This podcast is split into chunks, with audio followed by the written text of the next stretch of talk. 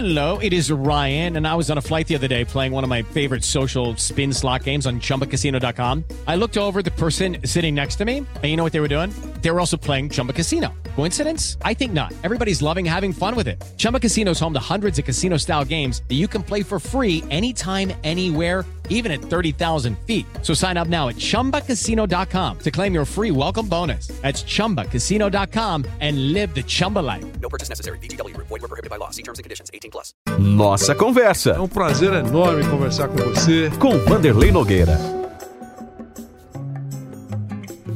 A nossa conversa agora é com Hermógenes Borali, brasileiro que mora há mais de uma década na Rússia. E eu pedi a gentileza do Hermógenes conversar conosco, a gente tem ouvido muito, né?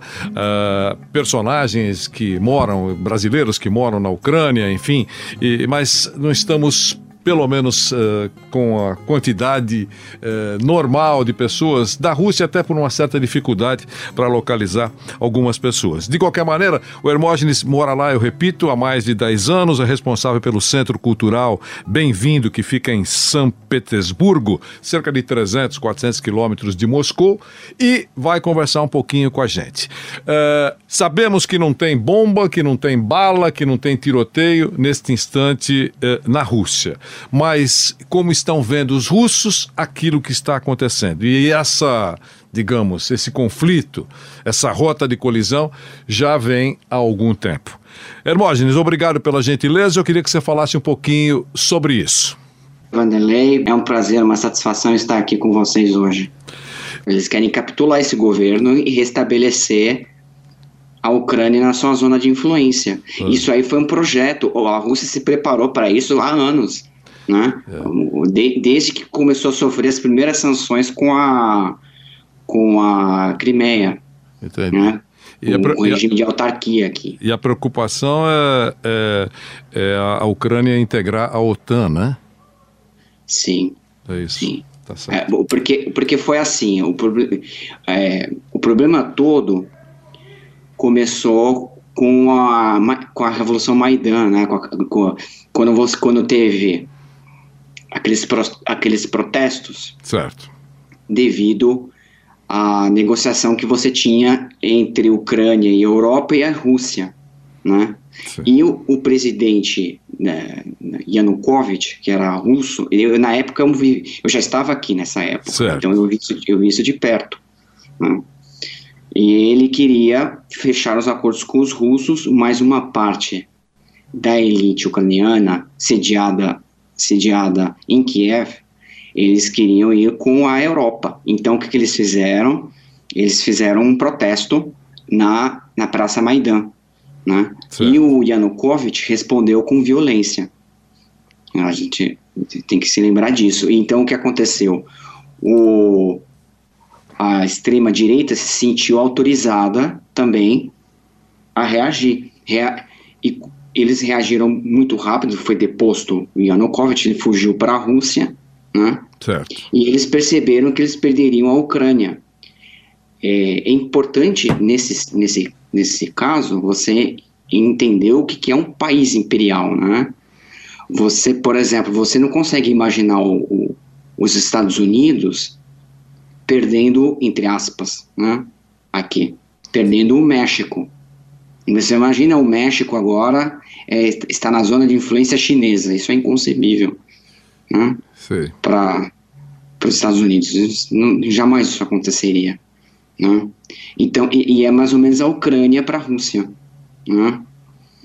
Entendi. Então, eles, eles, como resposta, eles, ao perceberem isso, eles. é, é, eu nem diria anexar a Crimeia, porque aos olhos, do- aos olhos da, dos russos aqui, a Crimeia já era russa há muito tempo, né? Você acha, que, você acha, Hermógenes, que se por acaso, né? Eu tô aí, hipótese. Se por acaso a, a Ucrânia não demonstrasse nenhum interesse de integrar a OTAN, a vida seguiria? Bom, esse é um problema que a Ucrânia não tem. Esse é um. é, como eu vou dizer isso? Isso é uma pergunta que não dá para ser feita pelo seguinte, porque a Ucrânia teria que ter soberania para fazer isso. E a partir do momento que ela, ah, como a Ucrânia é um, um estado que ela não tem soberania, ela não tem escolha de estar ou não na OTAN. Então, a, a partir do momento que ela aderiu a, a, a, a euro, a zona, a zona do euro, a, a NATO, né, que, que a gente fala, ela automaticamente ela entra, mesmo ela não querendo. A Rússia entendeu isso. Entendi claramente, mesmo que ela, mesmo que ela falasse, olha, se, eles não vão entrar na OTAN, mas já com as tropas ali dentro, você de, de, de, de facto, né, de, de fato, certo. você já faz parte da OTAN, compreende? Entendi. Os, os russos entenderam isso, né, e se prepararam para isso. E a, poder... e, a, e a Ucrânia, a Ucrânia, pelo que a gente está acompanhando, né? Estamos a milhares de quilômetros de distância. A, a, Ucrânia se considera independente, um país que pode pensar por ela mesmo. É, isso é o que chega é, para a gente, né? É, é, e acho que é por isso que está tendo uma certa dificuldade. o, tem uma diferença entre o povo ucraniano e o Estado ucraniano. É. O, o povo ucraniano ele é é, umbilicalmente ligado à Rússia. Né? É, tem toda uma história é, de, de onde nasceu a Rússia, né, do começo dos Principados, né, foi em, em Kiev. Você tem muitos parentes da Rússia que moram em, em, na Ucrânia e vice-versa. Você tinha, até então, é, uma cadeia econômica né, bastante integrada. Tanto é que eram chamados três, as três irmãs, Rússia, Bielorrússia e Ucrânia. Certo. E é, aos olhos da população, e eu vejo isso aqui, né? É, não faz muito sentido, não deveria, isso não deveria estar acontecendo. É verdade. Entende? Não faz sentido. Então, assim, foi uma. Agora já é a minha opinião, eu só falei os fatos, tá? Claro, claro, claro. É a minha opinião. É, foi um erro, assim, grosseiro é, dos ucranianos não terem entendido a posição deles. Porque, por exemplo, você pega a Finlândia. A Finlândia queria entrar na OTAN, houve conversações nesse sentido, e a Rússia foi falar com eles, falou, olha, se você fizer isso, isso terá consequências, vale a pena? E eles, e eles entenderam isso e falaram, não, eu, eu serei neutro, né? Certo. E, a, e a Ucrânia deveria ter feito isso também, seguido o exemplo finlandês né, que conseguiu é, manter-se, vamos, vamos dizer, um, pouco, um pouco distante, seguro e estável. E a Ucrânia não soube, os políticos, a, a, a, esse atual governo, ele apostou que a OTAN iria defendê-la. Entende? É como se fosse a, a Polônia achando que, o, em 39, a Polônia achando que é, viria a ajuda britânica, né? E o que de fato não aconteceu. Só chega no é, papel, né?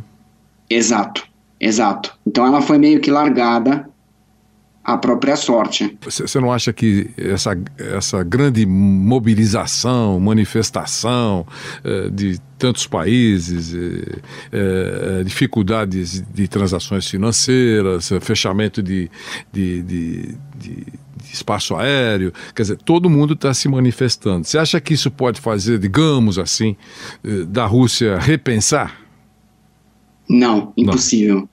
Impossível. É. Porque é, é, aqui, é, como eu disse, isso foi algo planejado por anos. Desde, do, desde é, é, a partir do momento que a Rússia anexou a Crimeia, não vou, nem usei essa palavra, mas não deveria, mas vamos colocar assim, desde que a Rússia anexou a Crimeia, né, reintegrou a Crimeia ao seu território, é, ela já estava pensando nisso.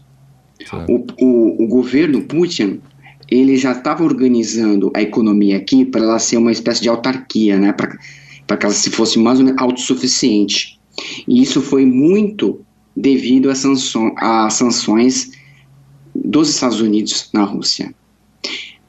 Entendi. E engraçado, lembremos, né, que ah, em 89, quando caiu a União Soviética, você tinha dos governos, é, o governo o Yeltsin e o Putin no início. Sim. Eles tentaram uma, uma aproximação com os Estados Unidos. A Europa tinha a oportunidade de ter uma relação melhor. É, melhor com, com a Rússia, né? E eles, e eles não quiseram isso. Né? Ao invés disso, eles foram avançando e avançando nos ex-territórios soviéticos. Compreende? Entendi. Então, assim. A, é, a Rússia se sente, entre aspas, insegura. A Rússia se sente ameaçada. Certo. E quando você fala ameaça para a Rússia, é uma coisa muito concreta, porque eles passaram por muitas guerras, eles têm, eles tiveram muitas privações. E hoje, então, em cima do que você está falando, a Europa diz a mesma coisa. Eh, Já vivemos eh, a época da Segunda Guerra Mundial, sabemos o que é isso, dar o primeiro passo para invadir eh, eh, um outro território, sempre tem um início. Quer dizer, então os dois né, estão com o pé atrás, né? Exato. Por, por quê? Porque é, nós ainda temos os estertores da Guerra Fria, os Estados Unidos que você percebe, perceba, os Estados Unidos, é, a influência política dos Estados Unidos é, é, do- tem ainda alguma coisa que tem um resíduo ainda do, do, do- poderio americano no continente europeu. Porque por que, que posso defender essa posição? Porque a, a Angela Merkel durante os, o governo dela, ela teve, um, o, ela teve uma política completamente diferente com, com, com Putin. Compreende? Entendi. Completamente diferente. Então, assim, é, o que se percebe é que, é, de um- um- olhando assim para o geral, né? Certo. mais macro, é que o, o Ocidente, chamado Ocidente, né, que é Europa, Estados Unidos, países ricos, eles estão numa crise, né? E o, o capitalismo, quando ele entra em crise, ele busca eh, novos mercados, ele, é, é, é aquele, a, a máxima do imperialismo, né? Sim. Compreende? Então é isso, basicamente isso. Se você olhar pela janela, nenhum sintoma de guerra. Bom, é, nenhum sintoma de guerra, mas tem os efeitos indiretos. É, eu tenho amigos, ami- é, pessoas conhecidas que já perderam milhões com, com o congelamento dos ativos nos- dos bancos. Perfeito, é isso aí. E, eu te, gente que tá assim na bebida, que perdeu, eu não sei, o pessoal assim tá tendo que se é, é, é uma coisa assim muito muito pesada, Wanderlei, muito pesada. E os preços aqui estão decolando. Você, pra você ter uma ideia, antigamente, antes da crise, antes da desse problema todo com a Ucrânia, coisas básicas, né? Você compra um leite, compra um pão, Certo. compra uma carne, vai no, super- no supermercado, você pagava no leite, acho que 35. Hoje está 65. Nossa, isso em quanto tempo? Isso no processo desde que começou a- o problema com a Ucrânia. Então, de cinco anos para cá. Ah, é. É muito rápido, né? Você pegar 100% em cinco anos. Nossa, sem dúvida. E o governo sabe que isso, eh, anexando, vamos, vamos usar essa palavra, anexando essa área que pretende, eh, isso melhora? Então, o aqui é uma autocracia. E a população aqui, ela, ela é chamada para referendar nas eleições, né? Ela é chamada para referendar. Então, quando o, uma- um governo o governo ele pensa política, geopolítica, ele não pensa a geopolítica olhando para o cenário doméstico É nesse sentido. Entende? Ele fala, eu preciso fazer uma guerra, eu preciso defender meu território. E, Eu e vai sobrar pra, e vai sobrar para todo mundo. Exato, É isso aí. exato. E aqui, é, o que acontece? Me pare... Eu falando assim, na mentalidade brasileira, me parece, nossa, que coisa cruel, não é que algo. Não. O russo, quando ele comeu, viu a, a guerra, por exemplo, eu tenho uma, uma companheira Certo. russa. E a- ela não sabia, não estava informada. Quando eu mostrei para ela, ela começou a ouvir música nacionalista da guerra patriótica, Entendi. Como quem diz: Olha, tá vendo, eu sou a favor do meu país. Né? Então, a- a- você tem na escola aqui um- uma militarização, e isso é, isso é fato. Né? A, a cultura assim militar na Rússia, ela, ela começa na escola. Entendi.